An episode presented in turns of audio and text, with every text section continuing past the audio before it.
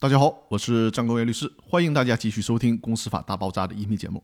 这期的主题是公司人格混同的认定要素，第一部分。那从这期开始呢，我将跟大家逐个的来说一说构成公司人格混同应该综合考虑的几个因素。第一个就是股东无偿使用公司资金财产，不做账务记载。在正常情况下，股东出资成立公司之后，其出资的财产就成为了公司的财产，所有权就归属于公司了，与股东个人就没有关系了。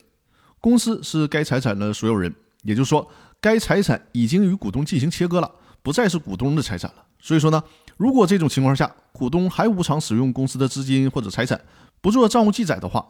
就成了认定公司与股东人格混同的重要考量因素了。大家请注意啊，不是说股东完全不能使用公司的资产。如果公司做了财务记载，那么就可以证明股东与公司之间的法律关系是借用或者是借贷的关系。而且法律从来也没有禁止股东和公司之间不能有借贷关系。既然财务上有明确的记载，恰恰可以证明股东和公司之间呢是两个独立的民事责任主体。反过来说，如果股东无偿的使用公司的资金财产，不做账务记载，那就跟使用自己家的东西一样。这就可以证明公司的人格不是独立的，公司已经成了股东的工具，这也就是典型的公司人格混同了。那关于认定公司人格混同的其他要素，我在接下来的几期音频会和大家继续分享。那本期的分享就到这里了，感谢各位的收听。